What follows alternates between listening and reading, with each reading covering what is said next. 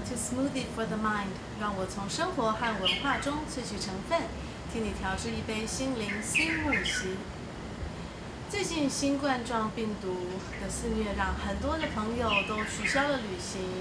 可是这个时候，其实看看旅游节目，或是翻翻旅游书，其实还是蛮有望梅止渴的效果。所以我最近又重翻了这本书《里斯本没落的美感》。那这本书让我的葡萄牙之旅其实很完整的画下了一个句子。这个作者是细腿男 Justin，他从布洛克开始写很多旅游的文章。然后成为了旅游编辑，那最后他自己也出了这本书，是旅游作家。呃，他非常的喜欢在旅行中寻找一些小巷弄，可以呃深入在地人的生活。所以今天我也和他呃在 Smoothie Talk 的专访时候，约在这个小小的台北市小小的小巷弄里面，可以呃感受一下他的旅游心情，听听他旅游写作的心路历程。Justin 你好，你好，你好，你好，是你好，嗯，我是因为这本书找到你的，对，所以必须承认，其实，在之前我没有阅读这么多的旅游或是呃脸书的文章，对，但是因为去了葡萄牙之后呢，觉得想要自己整理一下葡萄牙心情，所以有点相见恨晚，应该是出发之前如果读这本书，我想感觉会很不一样嘛，嗯，对对，所以这本书叫《里斯本没落的美感》。所以我觉得它是一个非常非常不可思议，因为它的纸质、还有相片和文字都是用高规格去做的。对，因为我之前是旅游杂志记者嘛，所以做编辑，所以我对自己出的书会有比较规模一点的要求，是有自己想要的样子。这本书从你开始有这个灵感到最后出版。嗯花了多少时间？呃，到出版其实花了大概三年，就是前前后从开始到里斯本，对，是。因为我是大概二零一四年在，其实我是在越南旅游的时候认识一对葡萄牙的夫妻，男女朋友，嗯，然后后来我就变成朋友，然后后来后来呃，其实葡萄牙人很热情，我觉得跟某个部分跟台湾人一样，然后他们就是非常热情，说，哎，叫我去找他们玩啊，去、嗯、去看看葡萄牙什么的，然后甚至是帮我查机票，对，然后后来我想说，哎，还不错，然后我就去了，然后去了第一次之后就是。非常非常喜欢。二零一四年二零呃，二零一五年去的，对，隔一年，对，然后非常喜欢，然后我就去拍了很多东西，然后呃看了很多东西，然后我隔一年就是马上又再去了一次，就迫不及待又再去了一次，对 对对，有陷入爱河那种感觉。有，就是很很很舒服自在的地方。所以像如果你去过葡萄牙，你大概或是有些去过葡萄牙的朋友，大概能够感受到，其实葡萄牙是一个很自在、很舒服的地方，这样子。OK。但是你又去了第三次，第三次大概就是有心理准备，可能会出书。对，那其实我第二次去的时候，就大概有在想说，哎、欸，我去了那么多地方，然后其实我拍了一些店家，访问一些人物，然后，然后，哎、欸，为什么就不然就出书好了？是。对，因为我其实我有在呃一些杂志上散见一些文章，但是我觉得说，好吧，既然都去那么多地方，拍那么多照片，不用可惜。嗯嗯。而且就是感觉说，哎、欸，需要旅费，需要补助一下我的旅费这样子，所以我就其实第三次最主要就是把一些。呃，没有觉得自己没拍好的，或是觉得、欸、好像新的点或怎么样，就把它补齐。嗯，然后后来就会诊之后就出了这本书。是，刚刚你有大概稍微的透露一下，你觉得葡萄牙，我想对你来说很大一个魅力是它的这个氛围嘛？嗯、那除了这个，你觉得可不可以再跟我们分享一下葡萄牙迷人之处？OK，好，我觉得呃，因为我是一个喜欢旅行的人，那我会觉得呃，在我其实旅行过很多地方，就是说我像我去过。去过巴黎，去过伦敦，然后去过纽约什么的。但是，呃，其实那些大都市对我来说，呃，有时候我会觉得存在感很低，因为它虽然是很热闹，然后很多事情发生的地方，可是我觉得自己的存在感很低。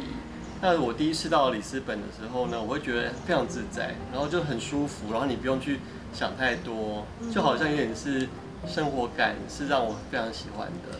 哦，所以你说的存在感是说，你会觉得你没有办法特别的融入这个当地的氛围。虽然它有很多很新鲜的事情可以玩，然后可以吃喝这样子，那有时候你会觉得好像我不存在在这个城市里面，有一点像是被移植在这边的一个旅客的。对，就是一个过客。那可是里斯本对我来说，呃，加上我在这边第一次待，我就待了两个多礼拜。是。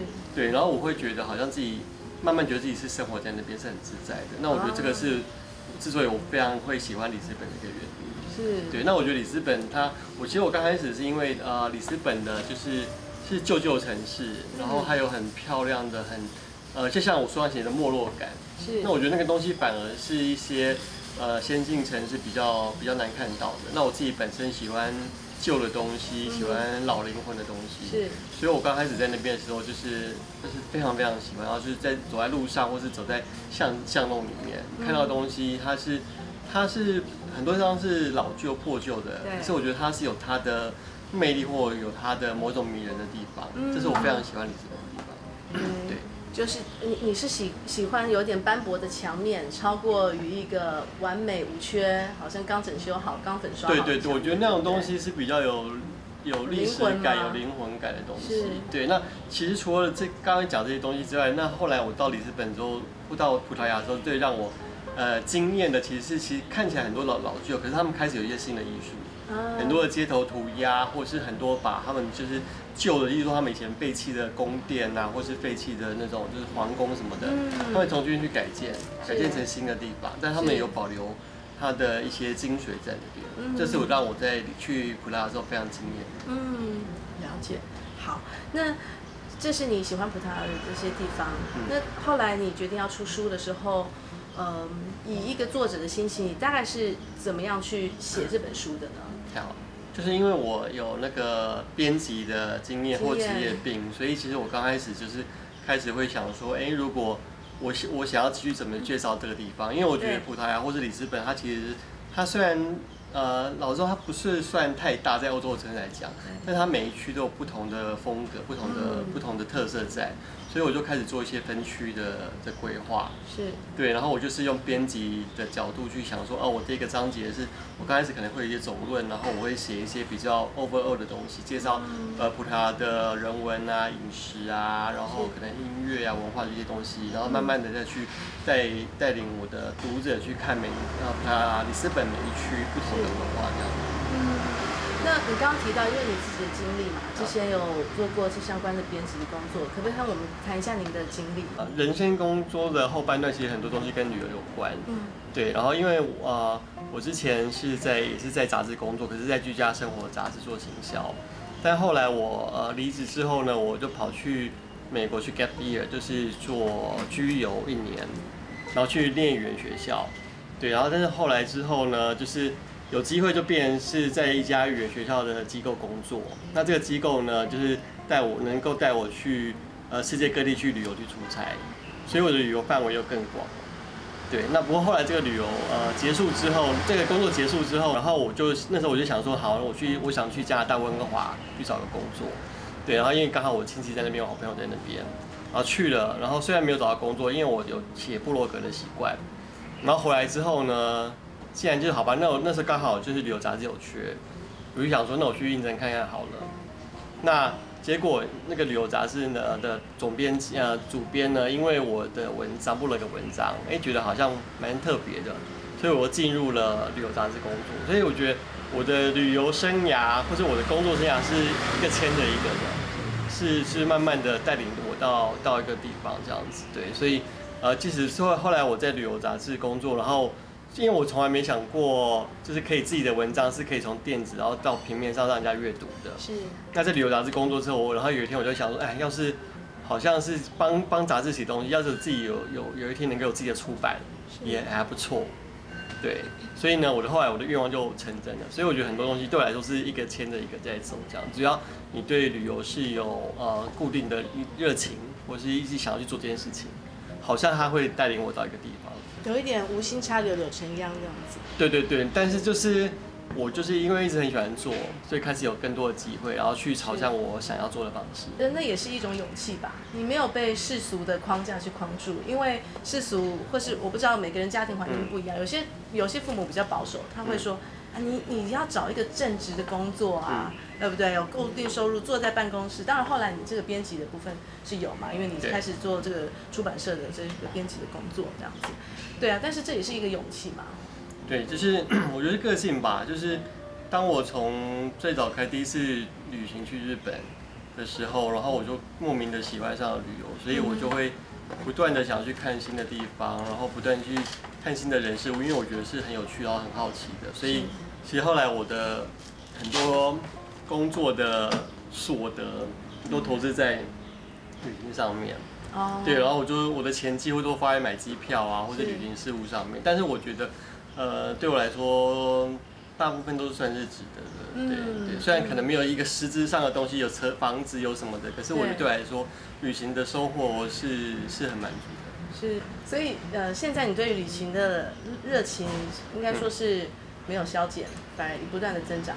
对，其实我对旅行的 热情或上瘾度都是持续有的，那只是。我会觉得一个人随着他的经验值或是他的 年纪的增长，嗯，对旅行想要得到的，是希望能够获得的，或者对旅行呃，我觉得舒服的状态会不一样。那年轻人我就是很喜欢那种壮游，看可能是短时间去很多地方看不同的事情。那我觉得现在随着年纪的增加或经验增加，我开始会比较享受所谓的居游，就是你可能在一个 那个城市停停久一点的地方，停留一点时间，然后去了解这个城市。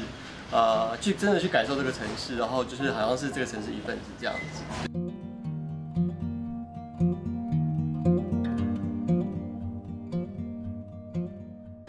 这个专业认识对于一本优质旅游书的定义？OK，嗯，我觉得其实对我来说，旅游书分为两部分，一种是所谓的。旅游文学，嗯，对，然后另外一种是旅游资讯，对，旅游资讯就是些像工具书这样子，对。那我觉得两个部分有点不一样。那旅游文学对我来讲，就是我觉得一个好看的旅游文学来讲，它是能够引人入胜，是，然后是带领大家，就像看电影一样，就带领大家进入那个情境。它虽然只是文字，可是你可以透过它的形容、它的描述，或者它的身历，就是它的叙述，让你觉得有身临其境的感觉，引导你到到那个故事里面，还要跟他一起旅行一样。对对，那至于呃旅游书，那我觉得其实很多坊间非常非常多的攻略或什么旅游旅游工具书等等，那我觉得那个东西其实是很实用的。那呃，但是我觉得对我来说，一个好的旅游书是你在即使是它是工具书，但是你可以从当中看到呃这个这个作者的个性或者这个喜好，而不是只是简单的把其实大家在网络上查到的东西就是塞在塞在一本书里面。对，你可以透过这本书感觉到。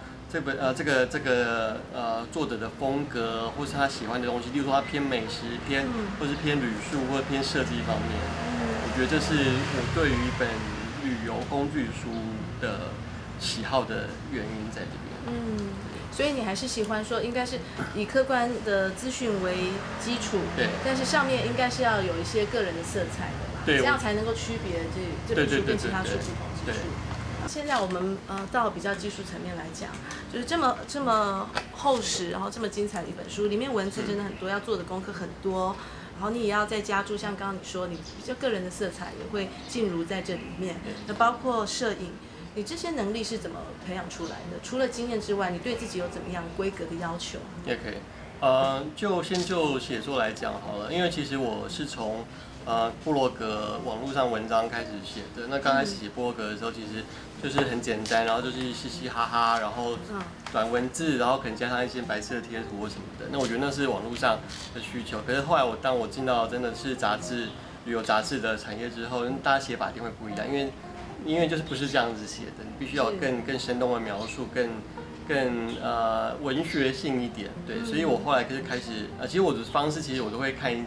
呃，看更多的文章，对，然后去有点类似像是你你从呃模仿，你从模仿别人开始怎么写法，然后去找到自己的风格在，对，加入自己的风格。因为像我自己会觉得我写法就是我还是会有好好，好笑的一面，幽默的一面。那我试图把这个东西去融入在我的一般的呃写呃平面写作上面，对，这是让我创造一些比较有点自我风格的的的东西这样子。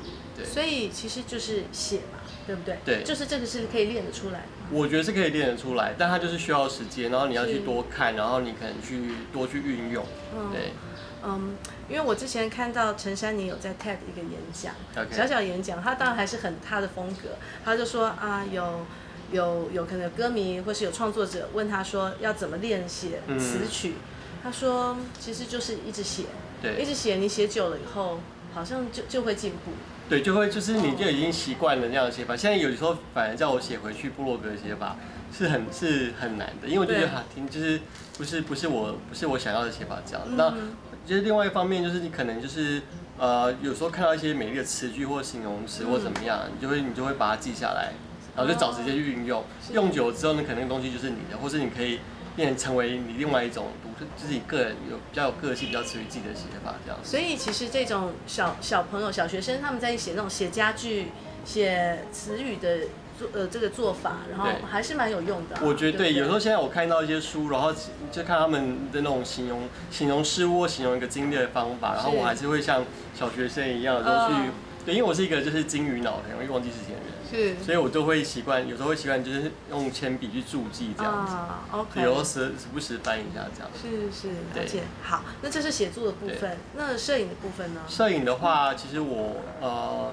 我对摄影的热情，其实因为是我一个喜欢，我是一个喜欢观察的人，嗯、然后我是一个比较可能是有点神经质的人，所以我其实我出国，其实大家都可能都是 focus 在吃喝玩乐，然后看风景什么的。可是我出国，我会对我来说很有兴趣的是观察路上人在干嘛，哦、或是一些小事物。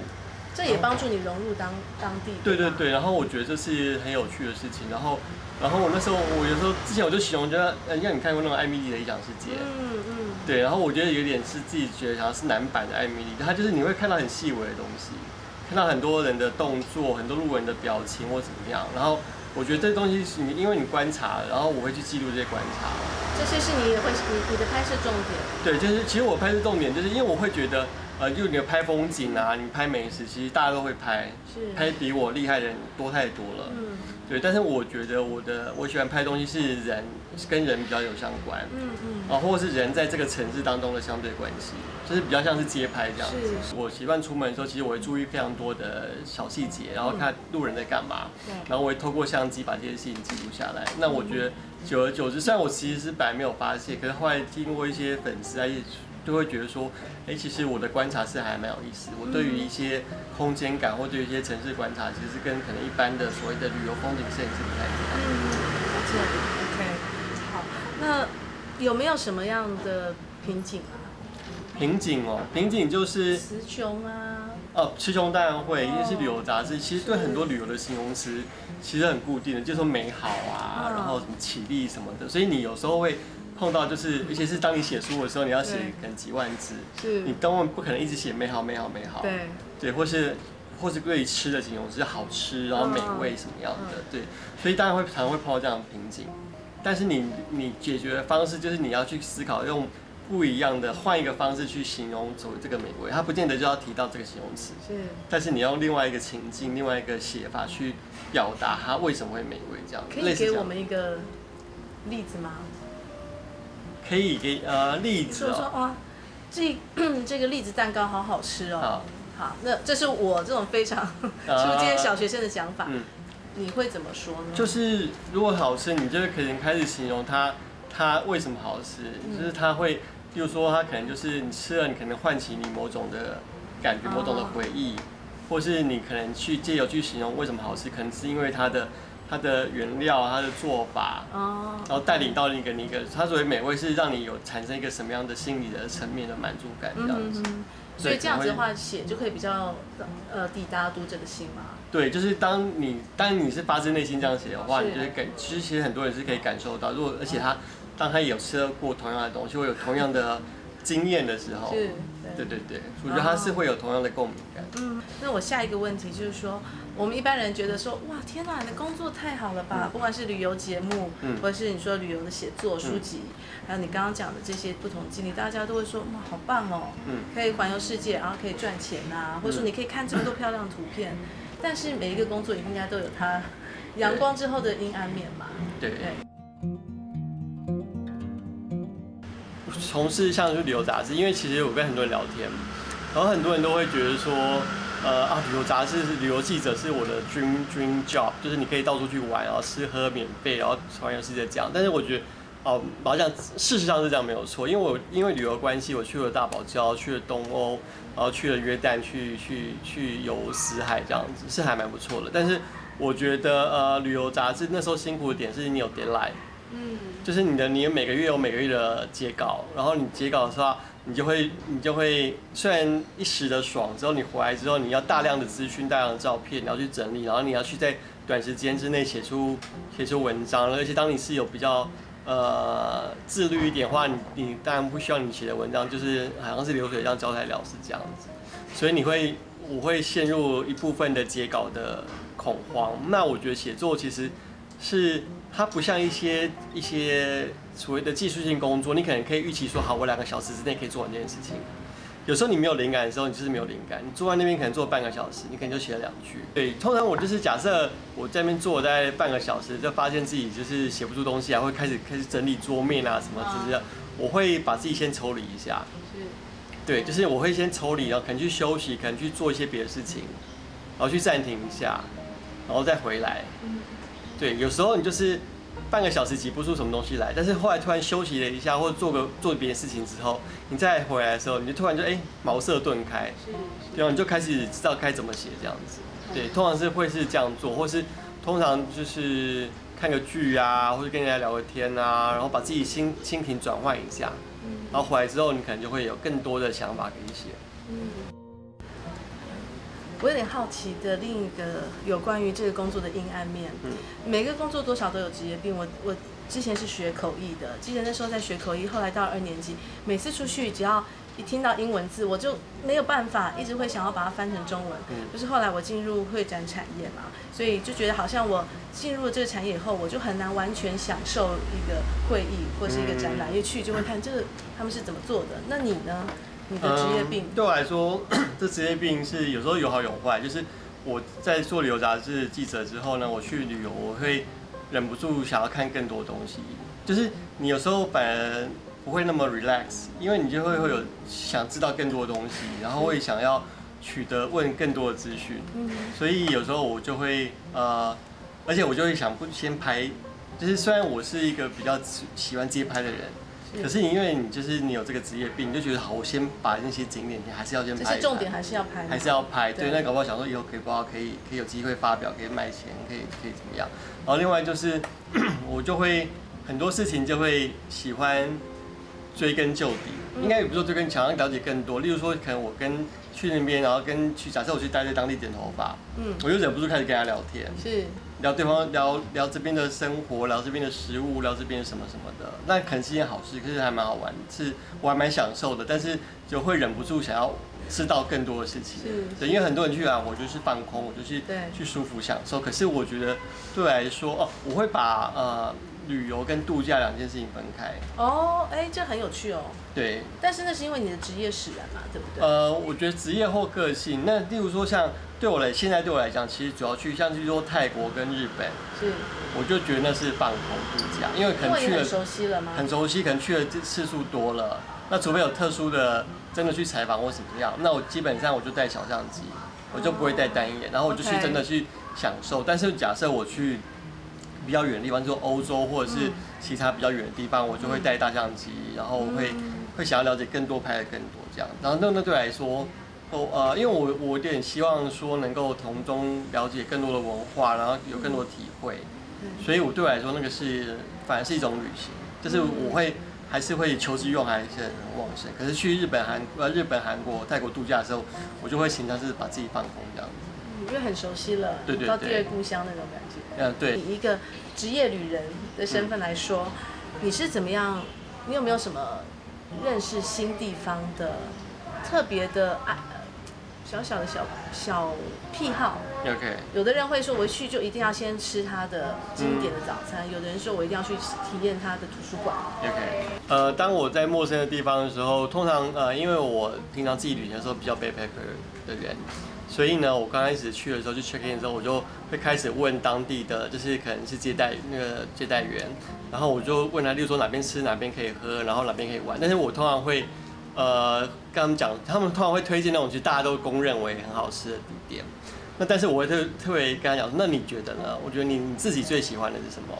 像很多的接待员，就是他是是年轻的人，年轻人，所以他就会开始推荐我一些年轻人当地人会去的酒吧、咖啡店，而不是只是传统，就是可能大家全世界都知道很多名店这样子。那我觉得这是有意思的地方，是所谓的独家小在地人观点，对，在地人推荐的方式来做。那那另外的话，其实我比较喜欢去走向那种，虽然我可能在一个地方，我可能知名的景点还是会去看，但是我会放很多时间是，呃，把自己所谓的 get lost，就是在在在巷弄里面乱窜，因为我觉得很有意思的是，你常常看到在很在地的生活，而且很多因为在地的生活之后，你可能会跟一个在地有有一些交流。对，然后像我去葡萄牙的时候也是一样，就是我跑去一家理发店，然后我拍照拍一拍之后，有些有一对父子他们在剪头发，然后我就后来就问他说，哎，可，可以帮你拍你们这样子？然后他们他们是客人吗？还是他们是客人？老板，OK。对，然后然后后来我就拍他们之后，然后我们就开始闲聊天，他们就变成朋友。然后那个那个爸爸呢就开始，就是后来我们 email 嘛，他就说好，那你留 email 给我，然后我我把在地就是我们常会去哪些地方、哪些店啊，什么东西列给你。对，然后后来我们就变成朋友。然后我后来我每年去回里斯本的时候，都会去他们家做客。对，那我觉得其实跟在呃在当地人聊天，可能他们口中知道一些呃不一样，就是可能是旅游书上面不会知道的一些一些一些事情。我觉得这是我在旅行的时候，我通常喜欢做的这件事情。嗯，对。那可是这个跟在地人的互动，也要跟当地的文化要能够配合，对不对？我觉得像。我自己住在德国，我觉得德国人其实是一个感情是放蛮深的一个民族，但是他们很慢热。嗯嗯。那有一个有一个旅游的旅游的角度来说，因为你在那边顶多也许两两三周，也许没有办法讲那么多多深入的嘛。对，所以我觉得那就是，呃，我觉得那就是感受问题。就像例如说，像我之所以会喜欢葡萄牙，就是因为葡萄牙就是他们人，他们也不会是马上就很热情，可是他们是蛮友善的。对。所以你就会开始了解更多。那通常，呃，像你说像德国或像一些可能比较高冷的一些国家，那我觉得就是，呃，你人没办法真的亲近是没错，对，所以我会，所以通常旅行的时候，我会比较倾向是，感觉像人味会比较人情味比较重一点的，或是比较所谓的不是那么的先进国家。对，因为其实很多地方它虽然是资源条件不足，例如说，好像古巴，像我刚刚去的古巴，或是一些印度那些东西，因为他们虽然就是不是那么的先进，可是因为这样的话，其实他们人是比较淳朴的，是，然后对于外人的好奇或接受度比较高，所以比较，我觉得某个程度上对我来说相处是比较自在的，不管是对旅行方面，或是对拍照方面这样子，因为其实你看很多欧洲人其实他是很有自己的隐私权是可以拍的嘛。对，可是葡萄牙我觉得还 OK，然后像例如说像我之前去印度，印度就是一个大家就是欢迎你来拍，然后所以他们他们看到你在拍，他可能还会这样，对，或者他会叫你去拍，叫你拍他，哦，他们也不看，哦，你刚刚提到古巴，我之前有看到你分享，你帮那个美丽家人，对，他们去古巴拍摄的一系列的小专题，对，可不可以很快的跟我们分享一下你的这个古巴历程？哦，古巴，这是第一次去吗？对，我第一次去古巴，然后我是从。繁华的纽约，然后飞到哈瓦那这样子，然后因为我其实我对刚开始对古巴其实，呃是有一点不确定性，就因为我因为古巴就有听说就是可能食物不好吃，然后我我那时候某种程度担心治安的问题，因为它毕竟不是一个进步国家，然后而且它是呃 之前是没有办法去用，例如说买 SIM 卡是随时可以上网的。哦，他们需需要买网卡，然后去 在公园的热点或是在饭店热点才能上网。然后我会觉得就是种种不确定性让我有点担心。是。那但是我去了古巴之后，其实我就会感觉到，就是你要把自己脚步放更慢，就是就是你当然你事先功课要先做好。我就查了很多资讯，然后储存了很多资讯。可是当下，如果你不能用网络的话，你就随遇而安。嗯。对，你就过着悠缓的生活，然后就是呃，我就会跟一些呃，也是去古巴的背包客，国外背包客。一起混，一起一起稍微走一段，然后我觉得那是，然后而且其实古巴是很安全的，就是你半夜即使没有路灯走在街上，其实都很安全的。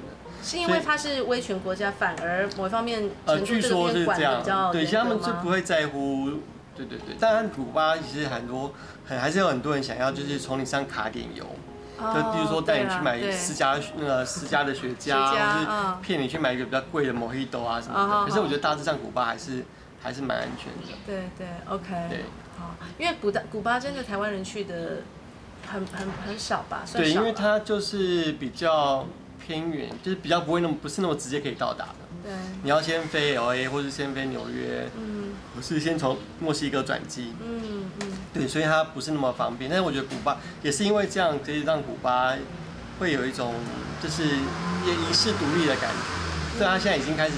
美国化比较比较比较深一点的，嗯，对，但是我觉得它是一个，呃，还蛮蛮特别，你可以感觉到特殊的人文风情。他们有些东西是配给的，然后他们大部分的人还是蛮穷的。嗯，大家我看到你的照片都非常惊艳，你是艺人团队吗？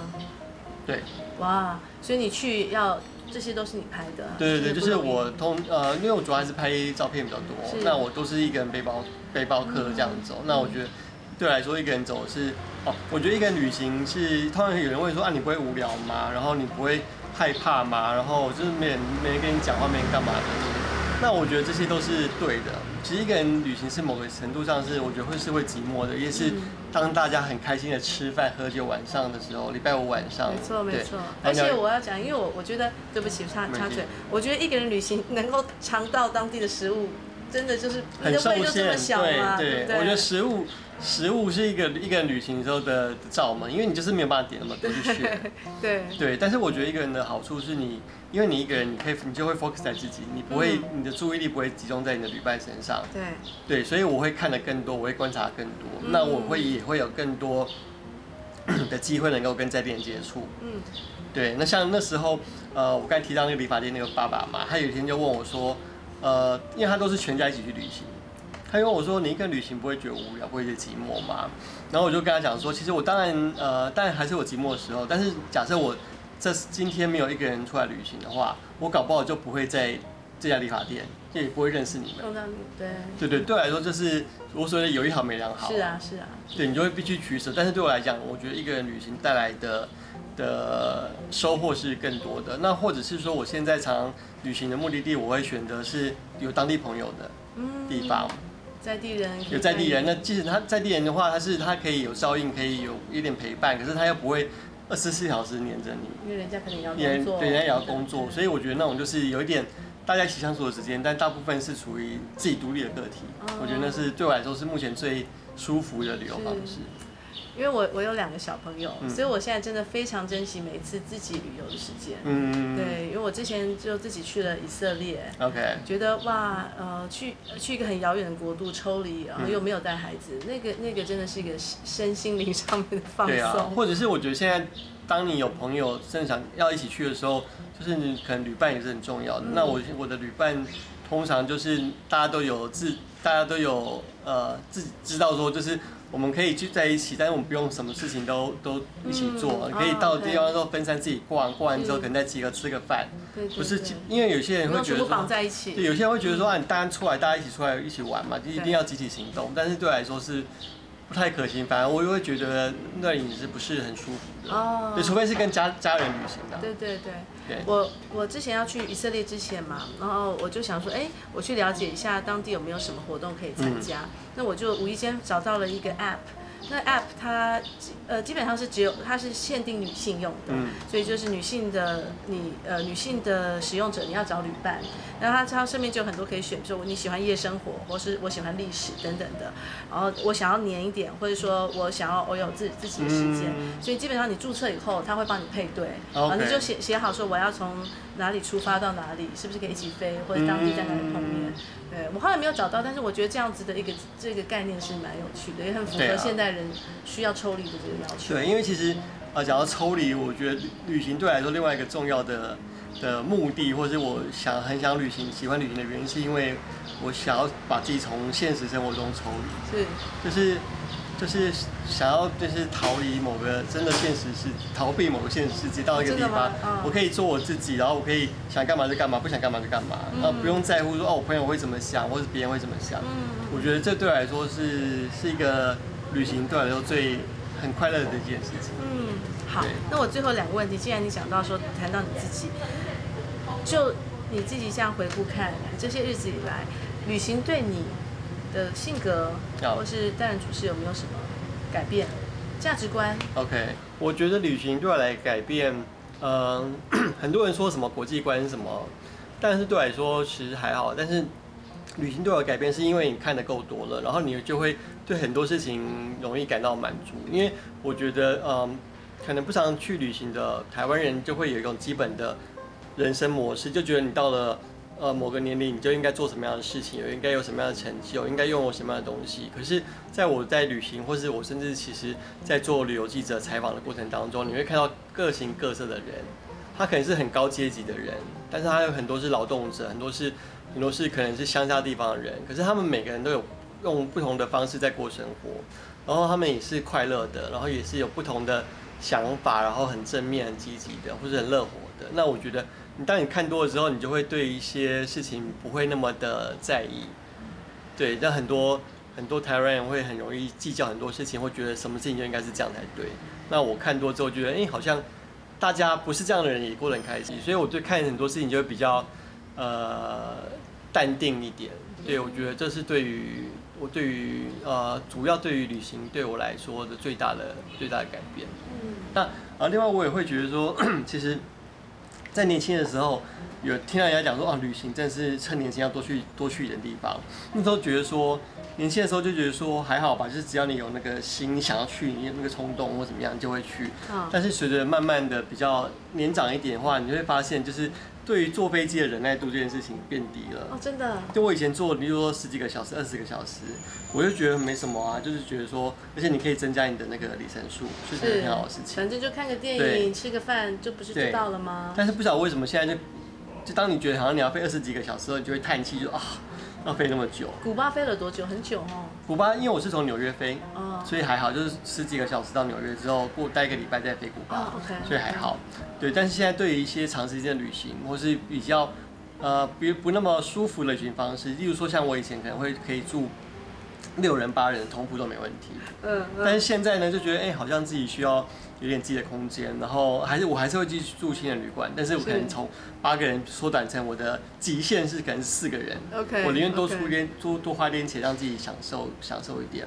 现在你还有办，还是觉得对于共用厕所还有浴室这个是 OK 可以接受？呃，我觉得对我来说是 OK，主要是干净是 OK 的。OK，但是我以前是可以容易就是满足在就是比较脏乱的环境，有些、oh. 有些，比如说像印度，或者是像我之前去尼泊尔，它的环境不是那么好。对，我以前是容忍度比较高的，嗯，但是我现在觉得为什么要把自己，就是我觉得好吧，那我就多花一点钱，让自己更舒服一点，对，所以很多事情是会随着你的经验或者年纪去改变的，所以我还是会觉得说，真的是趁年轻的时候去多去看看一些地方，可能是先从比较偏远、比较。比较重呃比较远一点的地方是先比较可能难度比较高的地方，刻苦耐劳一点。对，先去先把它去掉，嗯，你增加一些经验值之后，你再慢慢再来享受一些比较舒服的地方。哦，OK，对，好，那最后我想要听 Justin 分享一下你的心灵思慕席的三个三大配方。好。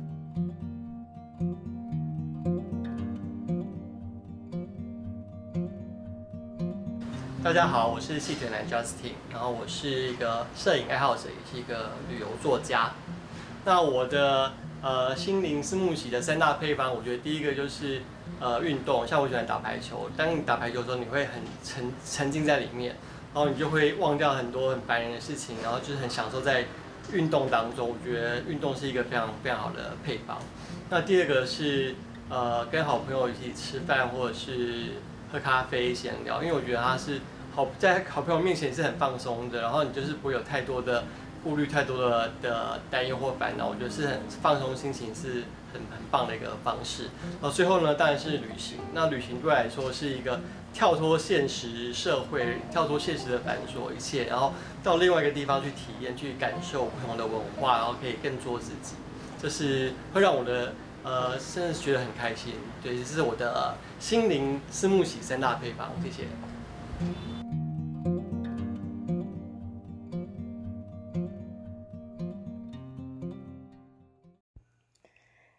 谢谢 Justin 和我们分享里斯本的美，还有他的旅游的心情以及写作的经历。想必大家听了，可能也在默默的期待自己什么时候可以展开下一场旅游，也许就是去葡萄牙哦。好了，那希望你们都喜欢这一集的 Smoothie Talk，我们下一集的音频中再见，拜拜。